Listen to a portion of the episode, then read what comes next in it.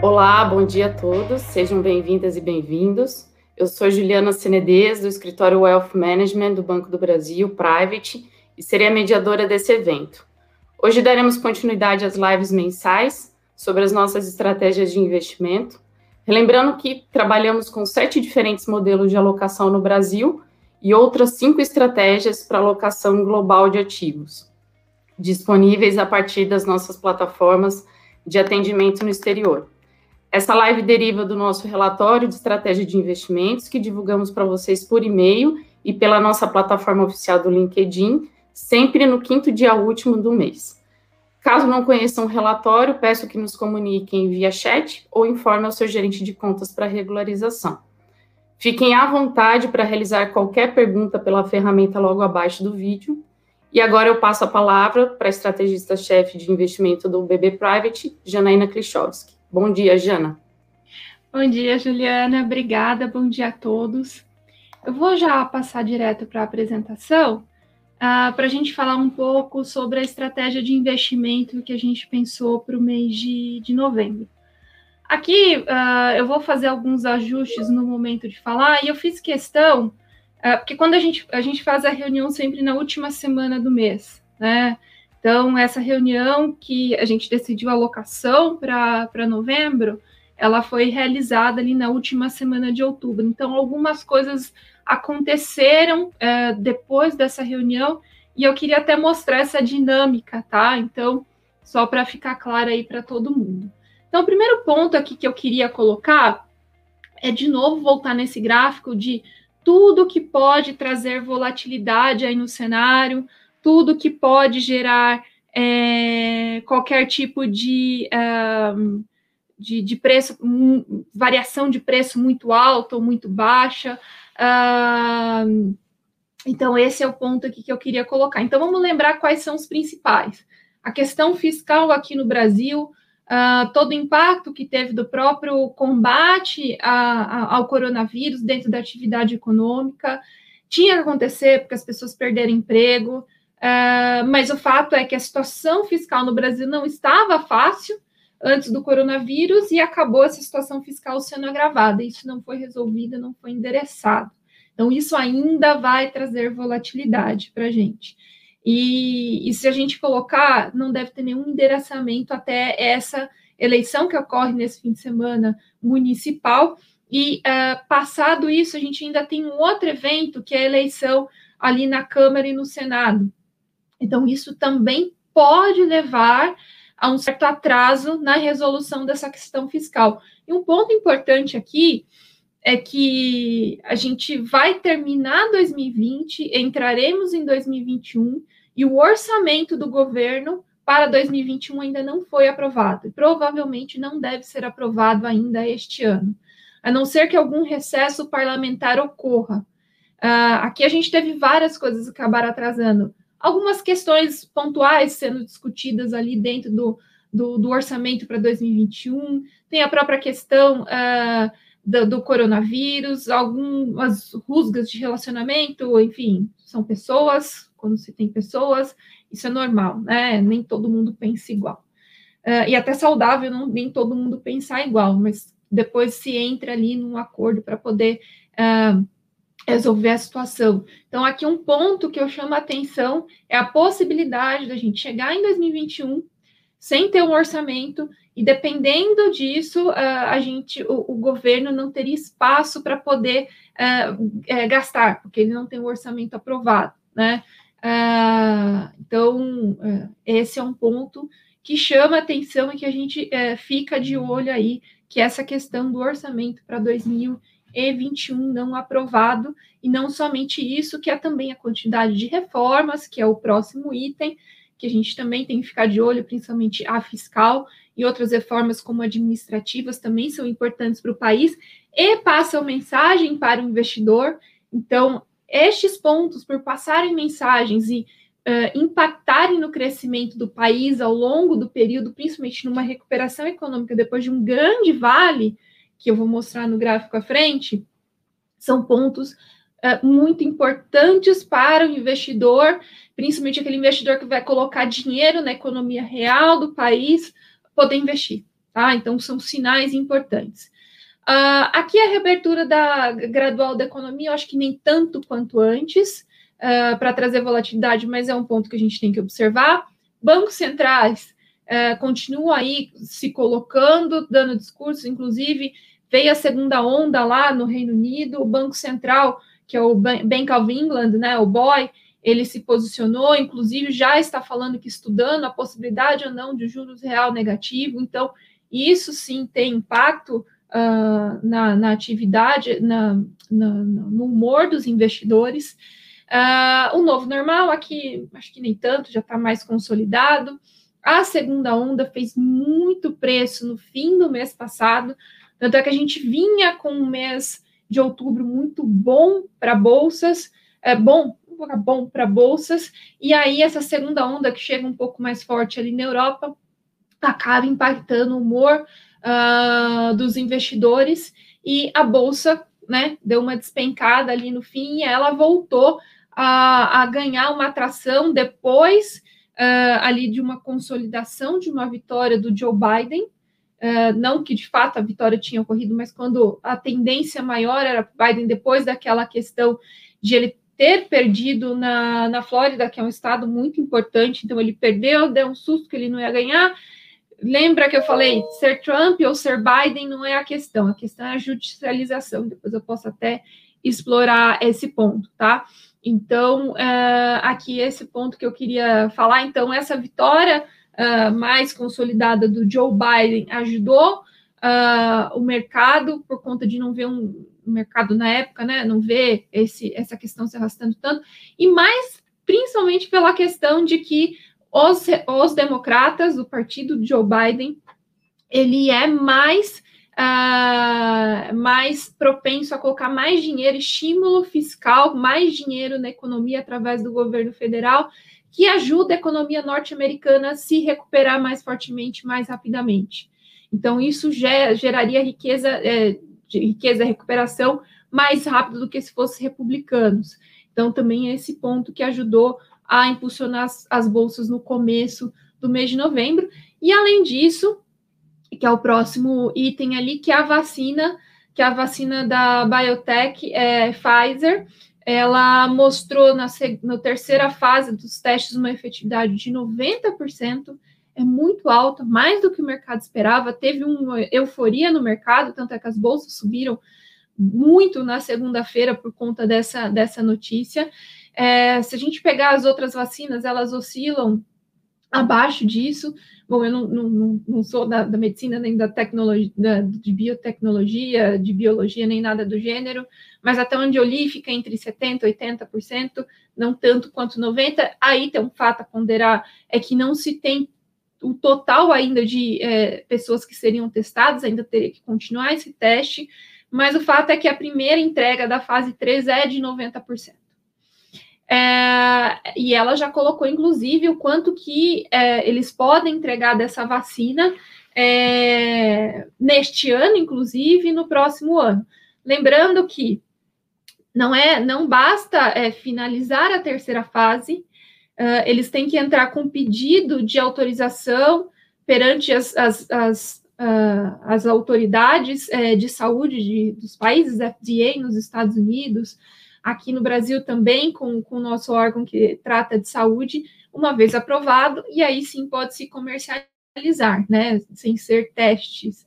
a Moderna também, que é outra que faz a vacina com a tecnologia muito parecida com a da Pfizer, também vem evoluindo muito bem, e aí o mercado já começa a especular se é uma tecnologia semelhante, se ele não deve apresentar um resultado bom, tão bom quanto uh, o resultado desse, desse de 90% que eu comentei, mas existem outras também por aí que, segundo os resultados das primeira e segunda fase de testes, é, entregaram também boa efetividade. Falta eles começarem a divulgar o terceiro. Então, isso colocou o mercado muito é, é, é otimista perante a isso por conta da possibilidade aí de é, retomada de atividade econômica de forma ampla.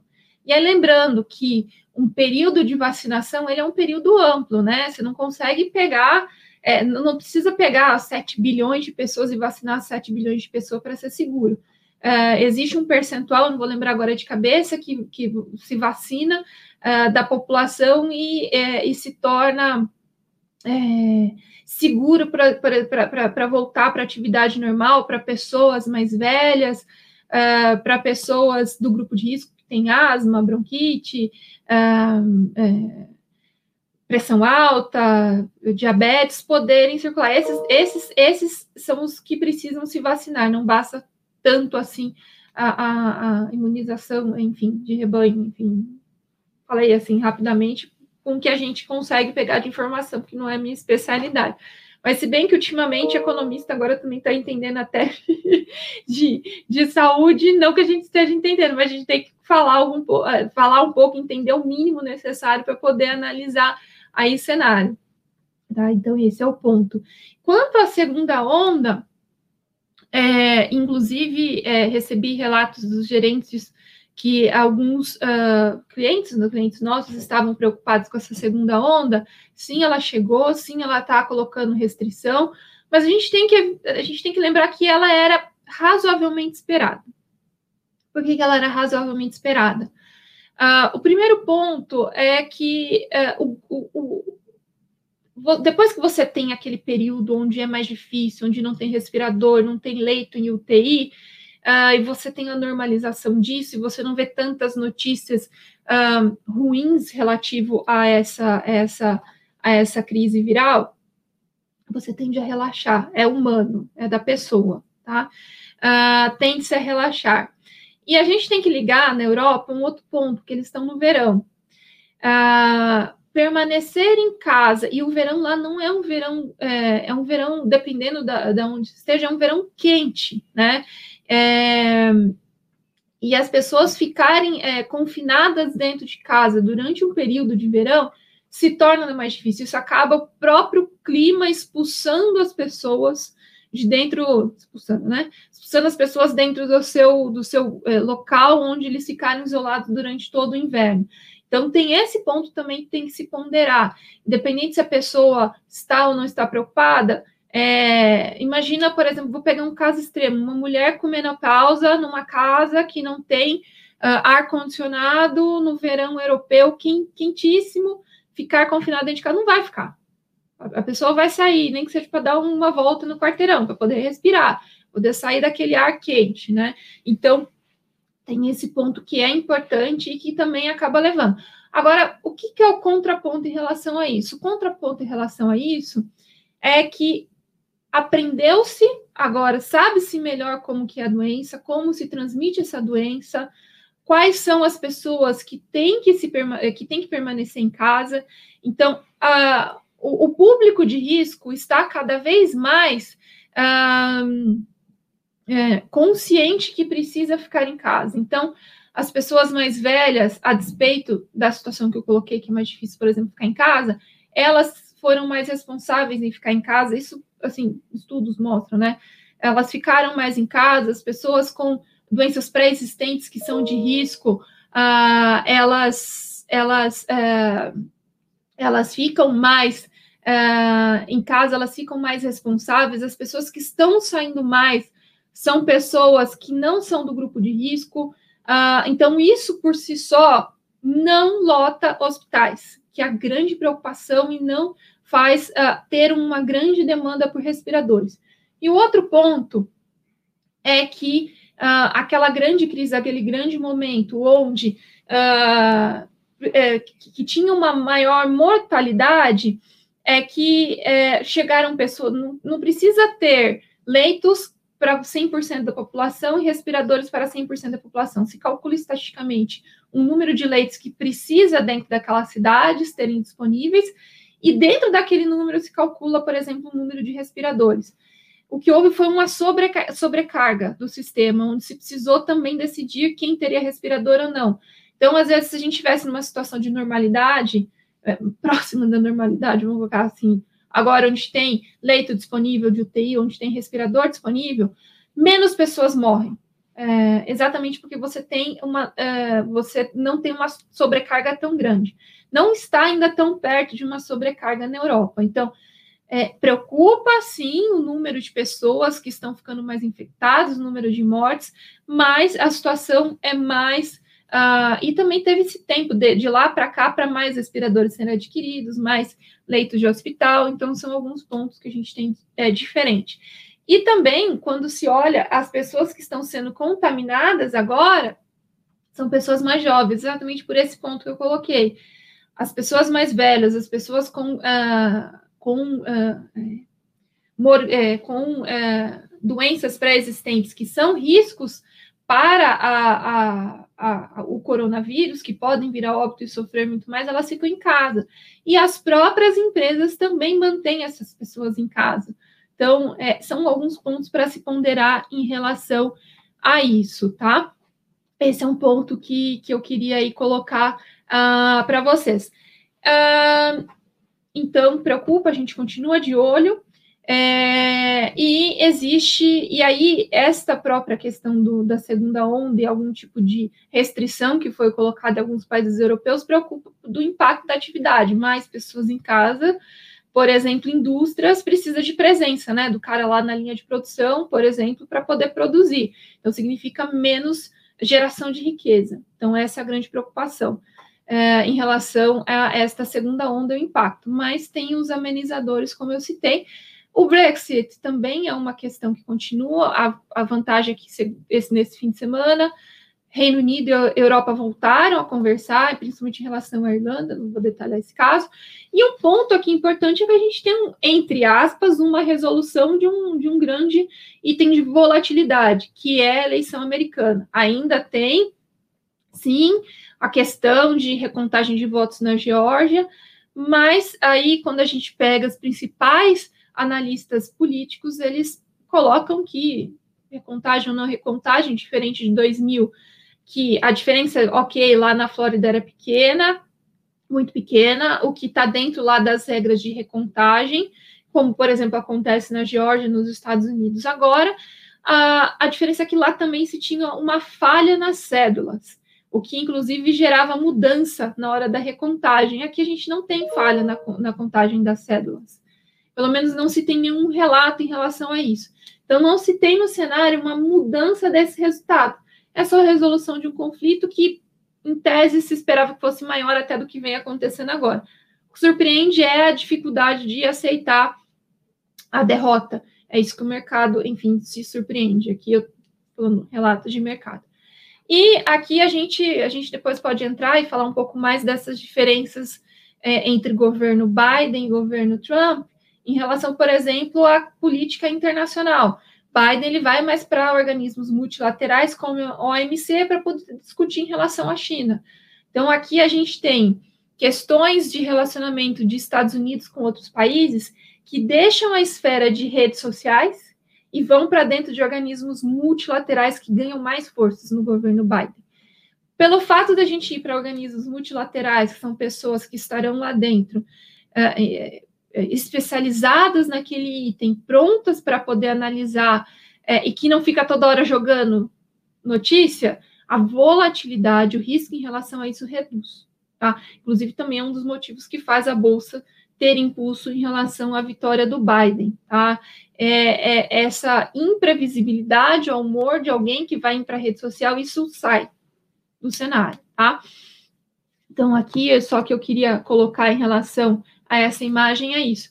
Aqui é só para mostrar para vocês, aí a, a, gente vê a queda, acho que vocês conseguem ver meu mouse, a gente vê aqui a queda das bolsas, tanto na Europa quanto nos Estados Unidos, ali quando acontece o coronavírus, toda a recuperação foi uma recuperação um pouco lenta, diferente de outras crises, exceto 2008, foi uma crise aguda de é, mercado financeiro, mas ela aconteceu, tá? É, e aqui a gente vê esse arrefecimento acontecendo aqui, é, a gente não tem recuperação porque a gente termina em 31 de outubro, exatamente por conta dessa segunda onda.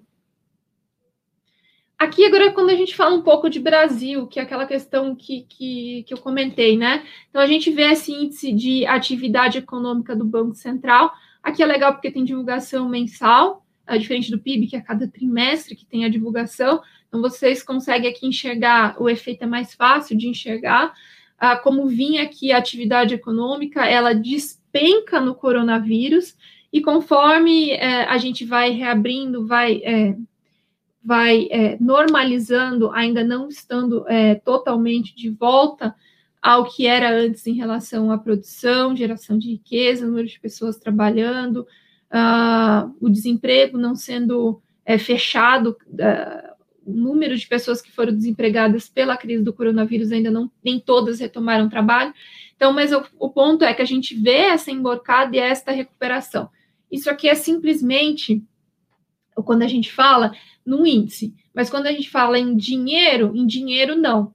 O que a gente perdeu de geração de riqueza em é, monetariamente, a gente ainda precisa de todo o ano de 2021 entrar em 2022 para ou até alguns colocam até em 2023 para em termos de riqueza se recuperar tudo que foi perdido naquele naquele naquele momento. Aqui a gente tem um efeito estatístico, né? Você cai é, 100%, uh, você sobe 100%, mas quando você sobe 100% dessa base aqui, na verdade, você não recuperou o mesmo dinheiro que você teve lá atrás, tá? Então, aqui é o efeito estatístico, mas enfim, não, não vou entrar nisso. Mas em, é, em índice, a gente vê o quanto que se caiu e essa é, atividade foi retomada. Agora, você tem toda aquela geração de riqueza monetária que ainda precisa ser recuperada, tá? Um, aqui, quando a gente vai para o resumão do cenário, então, a gente tem para o cenário global a nova onda de casos do Covid-19. É, outra coisa também em relação à eleição de Biden.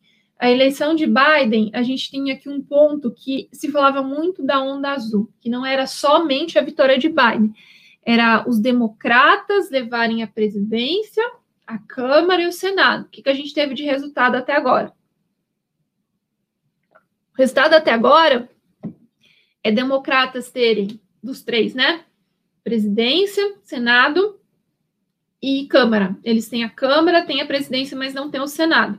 Mas não está fechado. Uh, quando a gente olha para os resultados das eleições nos Estados Unidos, a gente vê que existe um estado muito importante. A gente volta de novo para a Geórgia.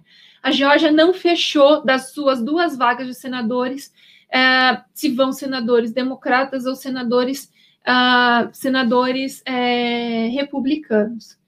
E quem levar a Geórgia fica com a maioria das cadeiras no Senado, tá? É, e por que que isso, por que que eu falo isso? Essa eleição, esse segundo turno de Senado, ele acontece no dia 5 de janeiro. Então, para a gente ter certeza de como será o governo Biden, porque a Câmara é muito importante, a gente pode fazer um paralelo com o governo Obama, o governo Obama, ele não tinha Senado e ele tinha Câmara e ele tinha muita dificuldade. Tanto é que, se a gente recuperar um pouco a memória, em alguns momentos eles precisaram aprovar no governo Obama um aumento de gastos uh, lá no do governo do orçamento. O que aconteceu? Eles não conseguiram chegar a um consenso. E não chegar neste consenso, principalmente por ter uma maioria republicana no Senado, a gente teve o, o fechamento. Houve um fechamento uh, de alguns serviços ali governamentais durante o Obama, por não terem essa maioria. Então, por isso que a gente fala, depende muito de como vem esse resultado do Senado para a gente poder cravar.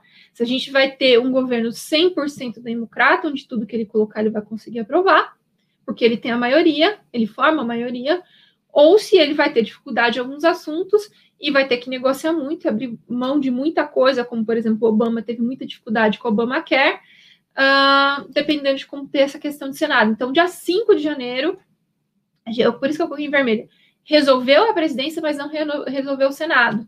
Então, é, a questão de presidência sai do cenário, mas a gente tem essa questão de Senado, que não traz tanta volatilidade assim quanto o caso de presidência, tá?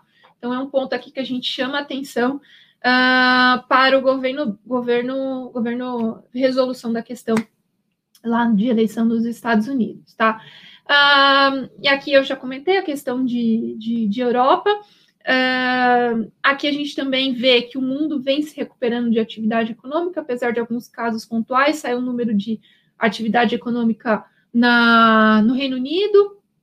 Eu não vou lembrar números mesmo, porque aqui não é questão de ficar cantando bingo de número, né? Aqui é passar para vocês a, a, a tendência. Então, veio uma boa recuperação de atividade, mas um número abaixo do que o mercado esperava. Então, a gente junta isso com a novas é, questões de restrições acontecendo ah, lá na, na Europa por conta da segunda onda de Covid-19, com mais alguns dados não tão bons quanto o mercado esperava, mas na vírgula não tão bons quanto o mercado esperava, de atividade na Europa, a gente tem uma bolsa, por exemplo, caindo hoje. É, se a gente puder, se eu puder citar aqui uma coisa importante em relação ao governo Biden, quem sai perdendo, principalmente em setores, é, nesse momento, em relação ao governo Biden, setores é, que têm grande impacto ao meio ambiente são setores, não importa em que lugar do mundo, principalmente Estados Unidos, uh, são uh, setores que vão perder um pouco mais. Então, setor petroleiro, uh, mineração, são alguns que vão sofrer um pouco mais aqui, a gente, enfim, daqui para frente, tá? tanto é que a gente vê, por exemplo, o petróleo nos últimos dias não performando também, uh, às vezes performando bem, muito calcado na recuperação de atividade, ou indo ou, ou uh, caindo por conta de atividade, mas também tem um ponto ali por trás que é importante, que é essa questão de é, governo democrata, ele é muito mais comprometido com o meio ambiente uh, e teria ali maior incentivo para energias renováveis. Né? e, é, e tendo uma tendência, por exemplo, ele pode dar um incentivo fiscal é, maior ou aumentar é, maior para energia renovável, aumentar impostos, que é mais provável, aumentar impostos para é, energias sujas, vamos colocar dessa forma, tá? Então, esses são esses pontos. Quais são os principais uh, downsides? Então, aqui por isso que eu coloquei aquele negócio: eleição presidencial nos Estados Unidos com judicialização do, do pleito, a gente colocou isso antes do resultado da eleição e a gente observou isso. Uh, um acordo comercial pós-Brexit ruim, que é, coloque ali menor circulação de mercadorias, produtos, pessoas, isso é ruim para o cenário, e a segunda onda da pandemia. O que pode ajudar a elevar uh, os preços, melhorar, ficar um mercado lindo, maravilhoso? é um novo pacote fiscal nos Estados Unidos, e isso se tem um cenário que vai aprovar, o número, o volume, o tamanho desse pacote fiscal depende muito de qual é o resultado no dia 5 de janeiro lá na Geórgia, lembrando que a Geórgia é um daqueles estados, quando a gente pensa entre norte e sul dos Estados Unidos, na guerra da secessão, que eu estou voltando muito, mas é um Estado que sempre foi conservador, é, é, e é um Estado também que sempre foi, historicamente, é um Estado republicano, e que a gente teve uma virada agora, até nas últimas eleições, uma virada, e aqui por isso que a gente não consegue saber para que lado vai pender esse resultado da Geórgia, tá? Então, esse é um ponto, e otimismo da vitória democrata por conta daquela questão do pacote fiscal. Quando a gente vai para o Brasil, Aí a gente tem a questão do risco inflacionário, isso foi muito debatido, isso foi falado pelo, pelo, pelo, pelo Banco Central na sua última reunião de decisão de política monetária. Quando a gente olha os números, eles surpreendem por vir maiores do que era esperado, mas ele ainda é concentrado em alguns poucos setores. Existe um índice, que é um índice de difusão que a gente olha, que esse de difusão ele diz o seguinte: é, o quanto está espalhado esse aumento de preços em todos os outros produtos da economia, outros setores da economia. Quanto maior esse índice, maior a tendência da inflação continuar subindo ao longo do tempo. Esse índice, que é o índice de difusão, ele não vem aumentando consistentemente e não foi tão forte que justifica um cenário de explosão de índices de preços, de inflação daqui para frente. Então, esse é um dos pontos que o Banco Central se, se coloca aquela questão de que vê uma inflação muito concentrada agora, a gente também vê uma inflação de alimentos mais alta e também o impacto do dólar. E aí eu posso comentar rapidamente a questão do dólar. Aqui o dólar a gente tem alguns pontos importantes. É, democratas na presidência é dólar para baixo, no mundo como um todo. E o Brasil está dentro do mundo, mas tem as questões internas do Brasil. Então, isso traz, isso ajuda o real a melhorar. Real mais caro e dólar mais barato significa que a gente tem uma pressão, entre aspas, de redução da inflação para frente. Então, esse é o primeiro ponto. Outro ponto é que, se de fato a gente observar daqui para frente um maior comprometimento com a agenda de reformas e melhora da questão fiscal, isso também ajuda a melhorar a imagem do Brasil.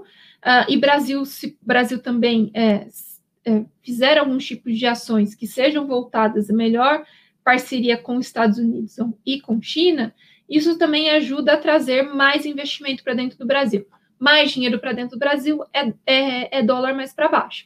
Aí vocês vão perguntar, vai chegar a 3 a 4 reais? Não, não é o cenário. Vai chegar a 5, 5,20, 5,30, uh, um pouquinho abaixo dos 5 reais, mas nada muito abaixo disso, porque a despeito de se endereçar a questão fiscal, a questão fiscal não se resolve antes de 2023, como um todo.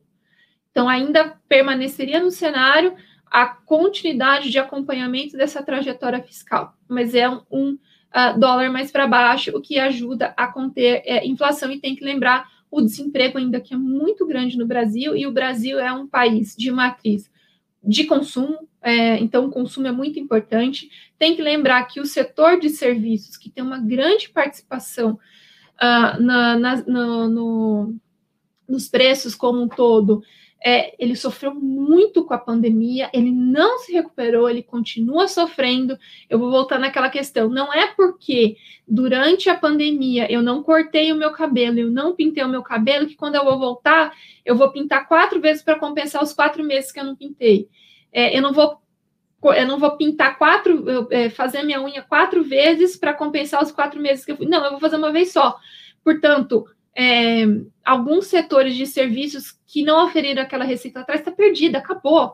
Não é porque eu não viajei durante a, a pandemia que eu vou viajar quatro vezes mais no, no próximo período para compensar os, uh, o, o que eu não viajei. É perdido, aquilo se perdeu, tá? Então também tem esse ponto aqui importante para poder colocar aí para vocês, tá? Então, não é que a inflação fique é, negativa. E outro ponto, a gente também tem um cenário desinflacionário no mundo.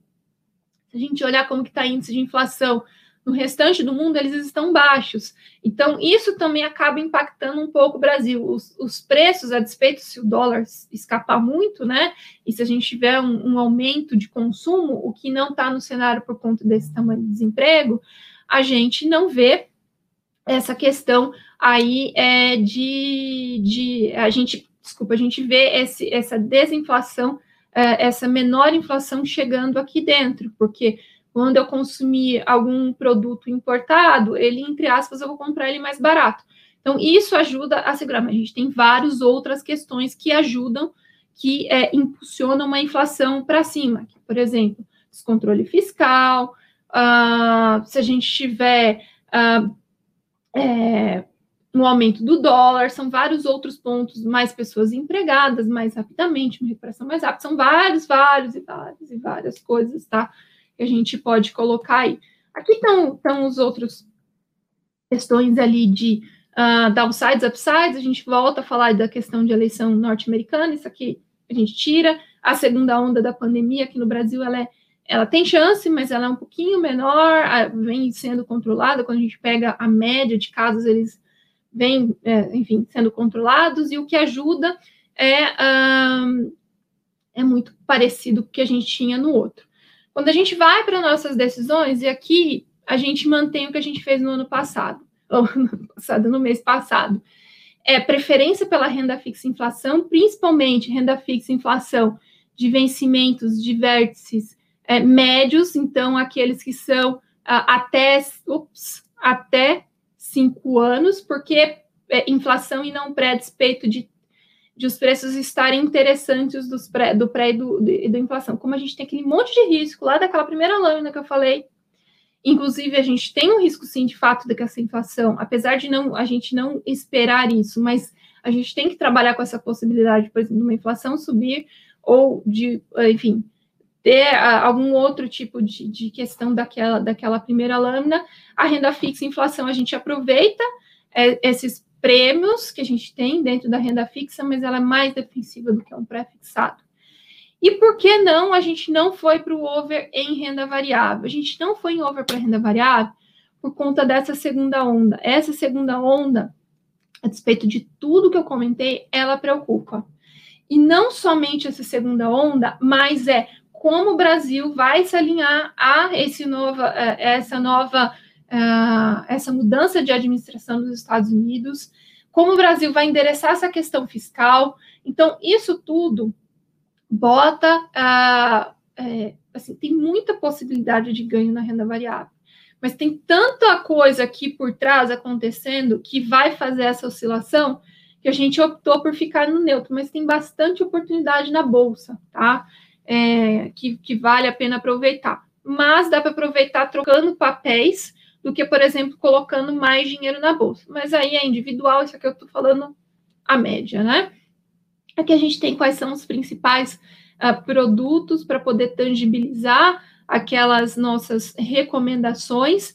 Eu não vou passar os produtos, depois uh, os senhores podem entrar em contato com o gerente de relacionamento e pedir essa apresentação. É, e aqui também é muito individual, não dá para eu, uh, eu, passar aqui e ficar, é, enfim, descrevendo os produtos, mas se precisar a gente conversa aqui. Ju, uh, acho que é isso, acho que a gente pode passar para as perguntas agora. Legal, Jana, obrigada pela apresentação. Tem várias perguntas aqui a gente tentou compilar, né, para passar para você. Vamos para a primeira, é do Fábio. Ele pergunta: é, com a alta das bolsas nos últimos dias, como fica a oportunidade de alocação em renda variável? Fábio, obrigada pela pergunta. É, temos oportunidade sim em renda variável. É, inclusive, quando a gente começou a semana, a gente faz um call toda segunda-feira com os nossos agentes de relacionamento. E quando a gente começou a semana, a gente começou a bolsa lá por volta de 100 mil pontos. E a gente tinha colocado para os nossos gerentes de relacionamento que a bolsa deveria ficar entre 100 e 105 mil pontos ao longo da semana. É, qual é a grande oportunidade? A gente está numa temporada de balanço que começou agora. E, inclusive, é, a gente está passando todos os dias para o gerente de relacionamento os relatórios do nosso banco de investimento demonstrando é, a avaliação de cada uma dessas empresas, qual é o potencial, qual é o preço potencial que aquelas ações têm. Então, aqui a gente sim tem oportunidade, é, tem bastante coisa que durante esse período aí, do fim de outubro, setembro, gerou oportunidades em várias, é, em várias, é, em várias ações, em vários é, setores. Então, dá para aproveitar sim. Aí é, é, é pontual, tá? A bolsa ela deve ficar entre 100 e 105 mil pontos.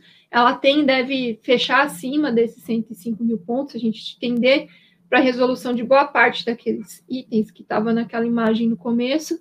E aqui, se a gente pensar talvez num, num prazo mais longo, e aí no governo uh, do, do Biden, a gente tem uma oportunidade em uh, setores relacionados à tese de ASG, que é Ambiente Social e Governança, ou ESG em inglês, é, que são setores que serão, é, serão priorizados pela administração Biden. Então, por exemplo, e a gente junta, inclusive, isso com a recente aprovação do marco é, de saneamento no Brasil. Por exemplo, a, assim, sem citar nomes de empresas, né? Então, se a gente pegar empresas que estejam na cadeia de saneamento, elas são empresas que é, terão durante uma administração de Biden, é, que inclusive é, têm essa maior responsabilidade, é, elas têm, é, e além da aprovação do marco aqui é, de, de, é, de, saneamento, de, de, saneamento aqui no Brasil, é uma boa oportunidade para se poder olhar e teria, é, só que não é tão assim curto prazo, então, mas é algo que vale a pena olhar.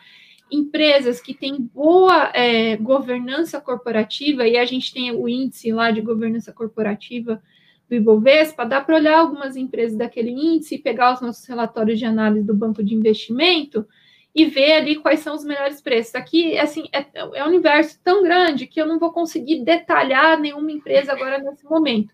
Mas se for para pensar um pouco nessa tendência de Biden, de investidor olhando mais para esse, inclusive, não só Estados Unidos, se fala, inclusive, agora com a eleição do Biden de uma onda verde. É, Europa já estava olhando para essa questão de meio ambiente, é, e agora a gente tem Estados Unidos se somando a isso. Então, se você tem Europa e Estados Unidos somando a isso, é, a gente vê, é, veremos investidores cada vez mais olhando para no, no, no, exterior, olhando para essas teses de ESG. Tanto é que é tão importante, que eu não sei se os senhores conhecem, que existe o CFA Institute, que é a principal, um dos principais aí institutos do, da área de finanças, que faz a principal certificação aí do mercado financeiro, que é o CFA, e eu vi no fim de semana ali no, no LinkedIn do CFA Brasil, ah, que eles já estão em fase de montar um evento para lançar uma certificação de investimentos na área de SD. Então, isso por si só, a gente vê tendências que o mercado financeiro sim está olhando para essas teses de ESG. Então, aqui vale a pena também dar uma olhada para estas empresas e tem oportunidade. E aí, aqui dentro do Banco do Brasil Private, a gente tem uma carteira que é a carteira sustentabilidade, que, por exemplo, a gente, a gente vai revisar ela agora, uh, por conta dessa nova onda de dessa, dessa safra de resultados, mas talvez é uma carteira que faça sentido e que se alinha com essa com essa questão aí de onda verde vindo da Europa e agora dos Estados Unidos, tá? Mas tem, tem, tem oportunidade, sim, viu, Fábio? Ju. Legal, Diana. É, olhando agora para o offshore e até com base no cenário que você colocou aqui de dólar para gente, o Eduardo ele está aqui enfatizando a importância né, de se diversificar o portfólio, olhando esse cenário de Selic a 2%, e ele aproveita para perguntar qual a melhor forma de investir em ativos no exterior. Eduardo, obrigada pela pergunta. É, essa questão de fato, 2%, é, é, é, se a gente pegar historicamente, de 2003 até o mês passado, a gente tem um, um CDI acumulando anualmente, anualizado, mais de 11%, que era em tese mais ou menos 1% ao mês, isso não existe mais. Então, a pessoa que recebia 100% do CDI em qualquer tipo de investimento, sei lá, uma LCA, uma LCI, ela recebia 1% ao mês, com 100% do CDI naquele investimento. Não vai ter mais isso. É pegar esse 2%, 3% acumulado no ano, dividir por 12, que vai dar muito menos que isso. Então, 100% do CDI principalmente neste ano, significa que se vai perder da inflação. Porque a inflação está, é, se, se especula que a inflação deve terminar próximo de 3,5%. 3, 3,2%, e o, o, o CDI ele deve terminar abaixo disso. Então, significa que quem ficou só no CDI é, e recebeu só e recebeu 100% de CDI, imagina se recebeu menos, significa que essa pessoa perdeu o poder de compra dentro dos seus investimentos. Então, esse por isso que esse 2% leva cada vez mais a necessidade de, de diversificar.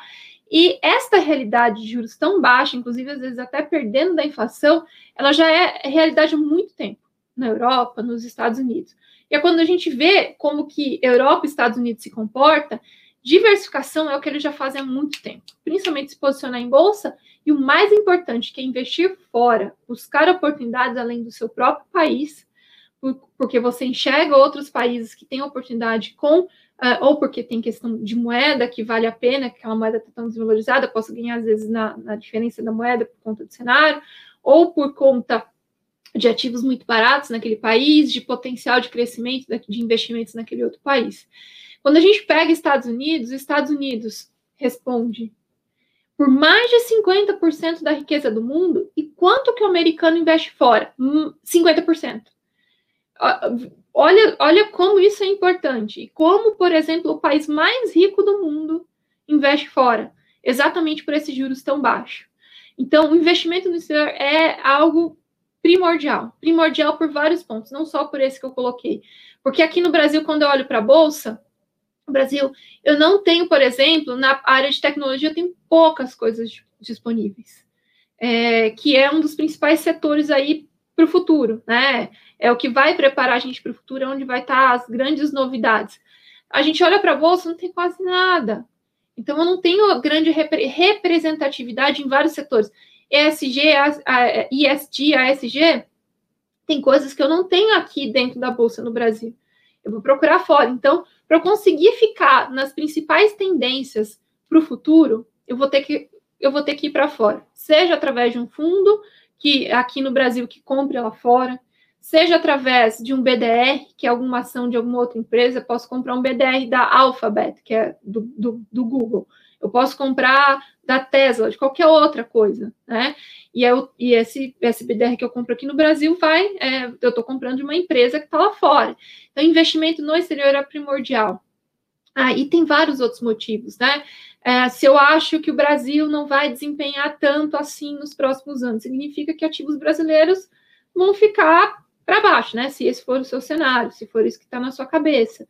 É, mas vamos lembrar, se Brasil está indo mal, o Brasil foi muito mal em 2014, por conta que a gente entrou na recessão. 2015. O que aconteceu com a Bolsa nos Estados Unidos porque o Brasil foi mal? Nada. Deu ó para o Brasil. Então, para eu me proteger em relação a esse risco, é, em relação a esse risco, a esse risco Brasil e me preparar em relação a isso, é, eu consigo diversificar o risco Brasil e um potencial cenário que eu tenha, não é o meu cenário Janaína Klichowski, mas se alguém tivesse cenário, eu diversifico o risco Brasil é, é, colocando um pouquinho no exterior. Não precisa fazer igual os Estados Unidos, que é colocar 50%.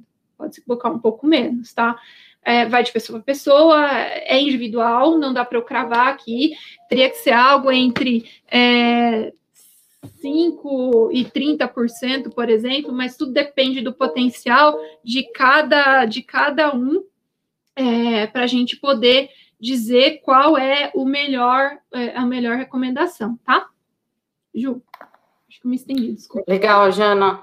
Não, imagina, e se você me permite complementar, além de todos esses pontos que você colocou, bastante importante definir os objetivos para a escolha do melhor veículo, né? Observando os impactos tributários, sucessórios, enfim. Bom, vamos aqui mais para mais uma pergunta. A Miriam ela quer saber se o problema fiscal do Brasil e o orçamento para 2021 parecem levar o risco Brasil para cima. Além da inflação, podemos ter alta dos juros mais cedo por aumento do risco país? Miriam, é, essa é uma pergunta que a gente ouve e eu acho legal abordar aqui.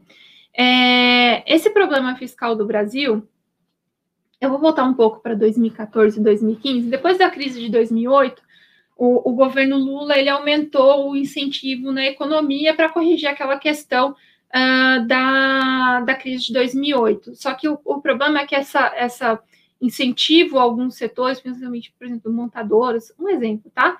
Ele se perpetuou, ficou durante todo o governo Dilma. E por que, que eu estou dando esse exemplo? Quando você joga muito dinheiro na economia e a economia é, e, e acaba se tendo tanto ganho, mas a produtividade ela não acompanha isso, significa que eu estou inflando os preços destes produtos ao longo do período.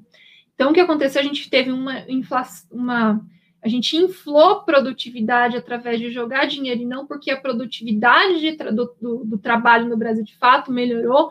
Não se houve, por exemplo, tanto investimento em, uh, em tecnologia nas indústrias, por exemplo, como deveria ter, não se educou tanto o trabalhador como se deveria, é, como se deveria é, é, educar. Então, isso não aumentou a produtividade, mas o número de, de recurso que foi jogado nessa, nesse, nessa economia foi tão grande que inflou os preços. As pessoas, às vezes, que não tinham tanto, uh, tanto conhecimento para trabalhar em alguma área, foi trabalhar e a curva de produtividade dela era menor, mas ela recebia um bom salário, porque você não conseguia empregar todo mundo, é, ela não se educou, enfim, por vários, é, vários motivos, Uh, e a gente acabou gerando uma inflação vinda desta, é, desse incentivo fiscal muito grande. Então, aqui, é, estou dando esse exemplo, tá? E a gente chegou lá em 2015, 15, 2015, a uma inflação de mais de 10%. A gente ficou durante todo esse período, ao invés de se controlar a inflação para ficar próximo, que a gente tem a, a, meta de inflação e a gente tem uma banda, que, né, que naquela época era 2% para cima e 2% para baixo, agora é, isso mudou um pouco.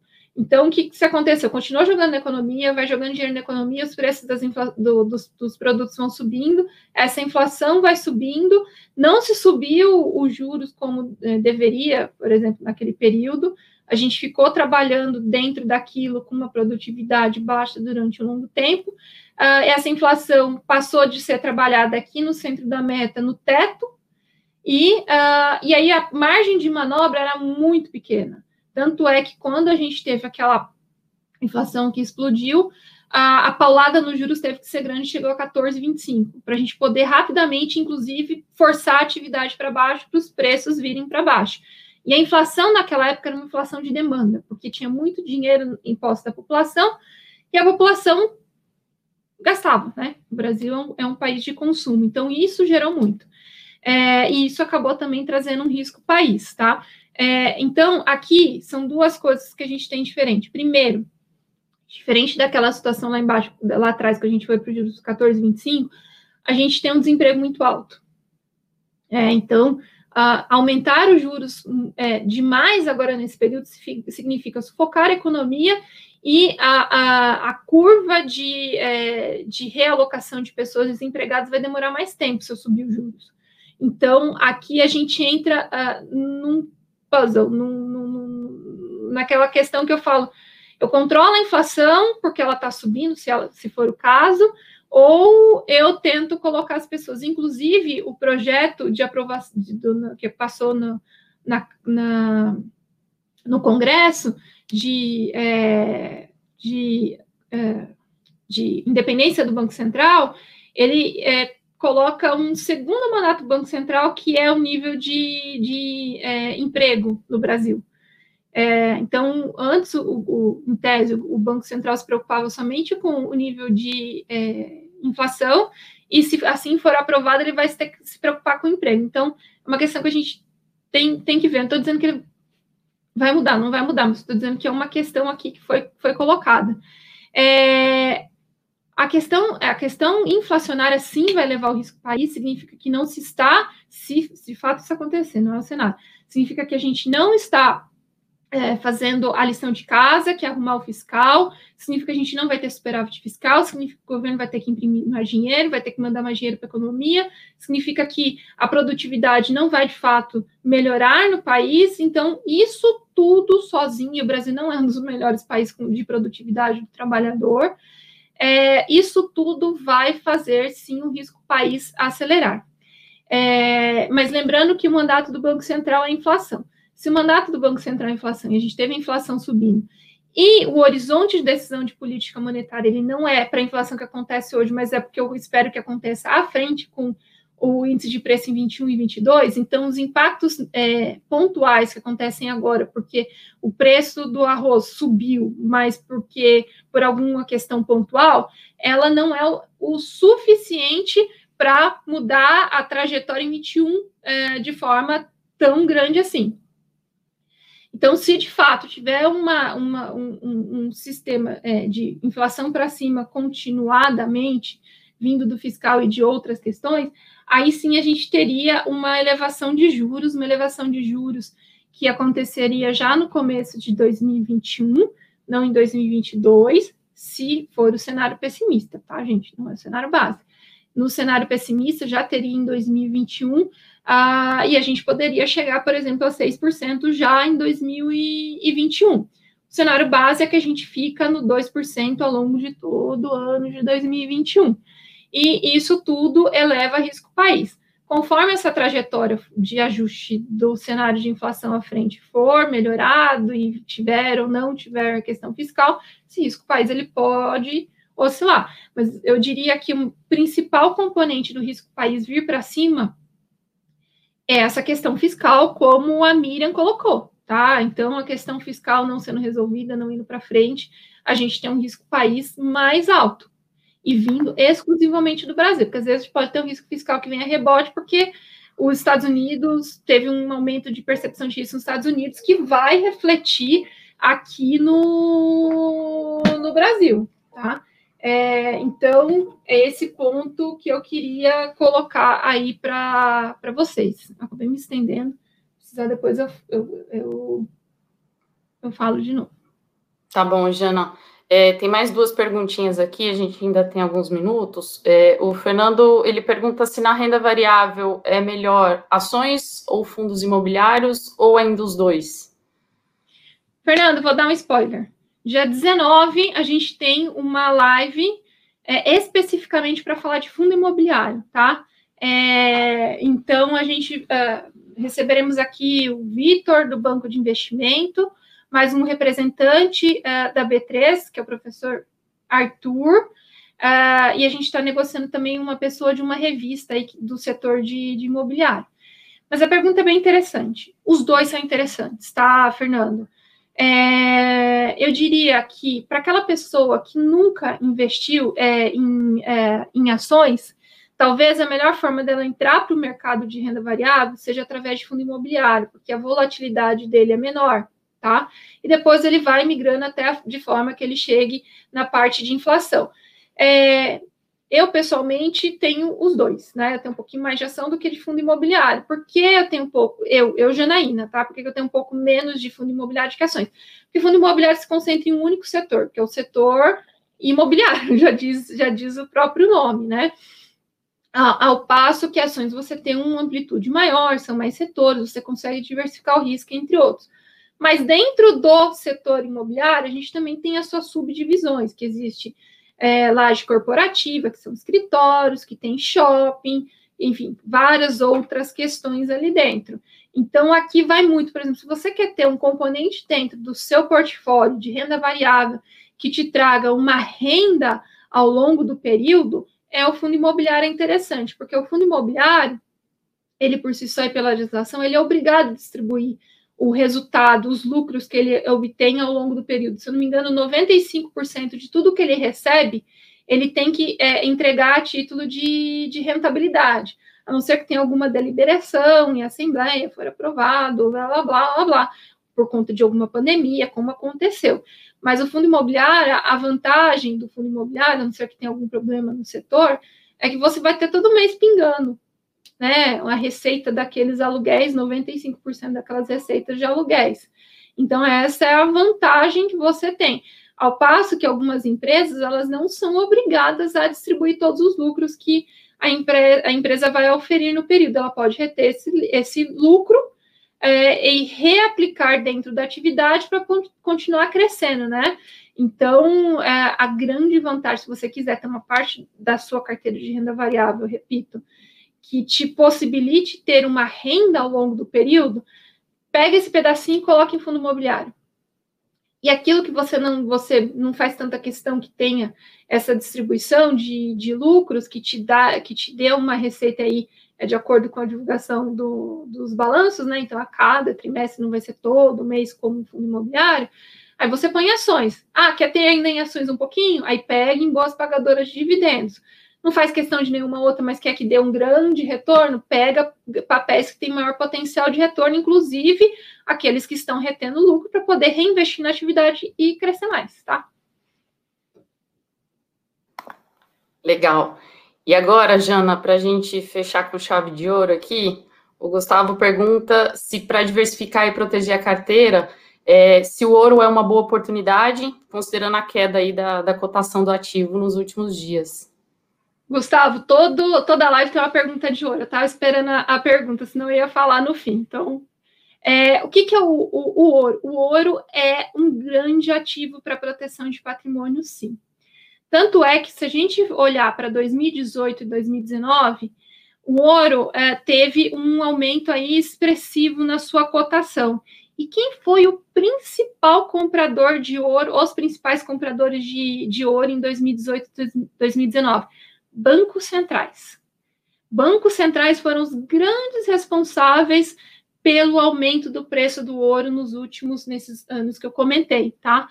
É, exatamente para proteger o que está acontecendo, os bancos centrais estavam injetando dinheiro nas economias para proteger o seu o seu o seu o seu é, o seu balanço, os bancos centrais, eles, enfim, compraram bastante ouro e recentemente, agora, né, no fim de outubro, eles venderam uma parte desse ouro para poder realizar o lucro, porque o, desde que eles começaram a comprar em 2018 2019, o ouro subiu muito, mas muito me mesmo chegando a mais de dois mil reais a, a, a cotação. E aí tem um ponto aqui importante: a correlação entre o ouro e o dólar elas são inversas. O que, que aconteceu no mês de outubro? No mês de outubro, é, no mês de outubro, o, o dólar se valorizou muito, então isso encarece você comprar a, o ouro, porque o ouro ele é negociado em dólar. Então, é, quando a gente teve esse ouro que subiu, é, esse dólar que subiu muito por conta do, da questão norte-americana, das eleições norte-americanas, o ouro ele caiu um pouco. Então, é, apesar da bolsa ter caído no fim do, do, do mês passado, o ouro não foi uma, uma, boa proteção por conta desse cenário de dólar subindo mais, o ouro ficando caro por conta do dólar. De novo, lembrando que o ouro, o ouro em tese negociado no mercado como todo ele é dolarizado. Então isso acabou fazendo o preço do ouro, acho que está 1.800 dólares agora a cotação a, a cotação do, do ouro, tá? Então é isso que eu queria que eu queria chamar tá aqui, ó, 1868. Quando a gente vai aqui para o gráfico do ouro, a gente teve mais de 2 mil. Se a gente voltar um ano atrás, no intervalo de um ano, o ouro ele variou entre 1.458 dólares e 2 mil dólares. Então, para mostrar o quanto o ouro ele foi utilizado para proteção, ele vale a pena muito mais. E aí, pegando o exemplo dos bancos centrais, como proteção uh, do que tanto investimento, porque tem várias variáveis que são importantes aí delas, inclusive um deles é o preço do dólar, que também é outro ativo que pode ser utilizado para proteção de patrimônio, tá?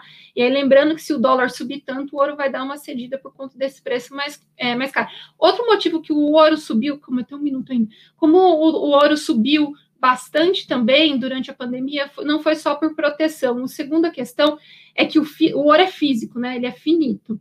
Durante o período da pandemia, as, as, as áreas onde se é, extrai o ouro, principalmente na África do Sul, elas ficaram paradas. Então, durante aquele período, a gente não tinha ouro sendo vendido a mais, a gente só tinha o ouro que já estava físico, né? Que estava já é, em posse das pessoas. Então, também foi outra questão que o ouro subiu muito durante aquele período. A gente agora não tem mais este componente. Então, por isso que eu queria dizer, o ouro é, uma, é um, ótimo ativo de proteção, mas ele não tem tanto, é, é, tanto é, potencial de alta como a gente teve antes da crise, quando ele estava 1.458 dólares, é, aqui dentro desse período de um ano, e agora é, chegou a 2.089 e agora está 1.867, é, porque a gente já resolveu algumas questões, que é a questão física, que é poder extrair o ouro, e também porque a gente tem riscos no cenário, mas são riscos muito menores do que a gente tinha anteriormente, e o preço do ouro também tá, está relativamente caro. Mas, por outro lado, eu tenho um cenário de dólar para baixo que torna o ouro mais barato também acaba sustentando. Então, eu diria que é um pouquinho assim, ó, o ouro, não, né, aquela... Então, é, de novo, volto a enfatizar, ouro não coloque tanto para comprar porque vai subir muito. Ouro utilize como proteção de patrimônio, tá, Gustavo? Ju, obrigada. Obrigada, Jana, pela excelente apresentação. Acho que a maioria das dúvidas aqui foram sanadas. Eu agradeço a apresentação de todos e só relembrando que os nossos conteúdos estão disponíveis nas redes sociais YouTube, Spotify e LinkedIn. Obrigada mais uma vez. Um bom dia a todos.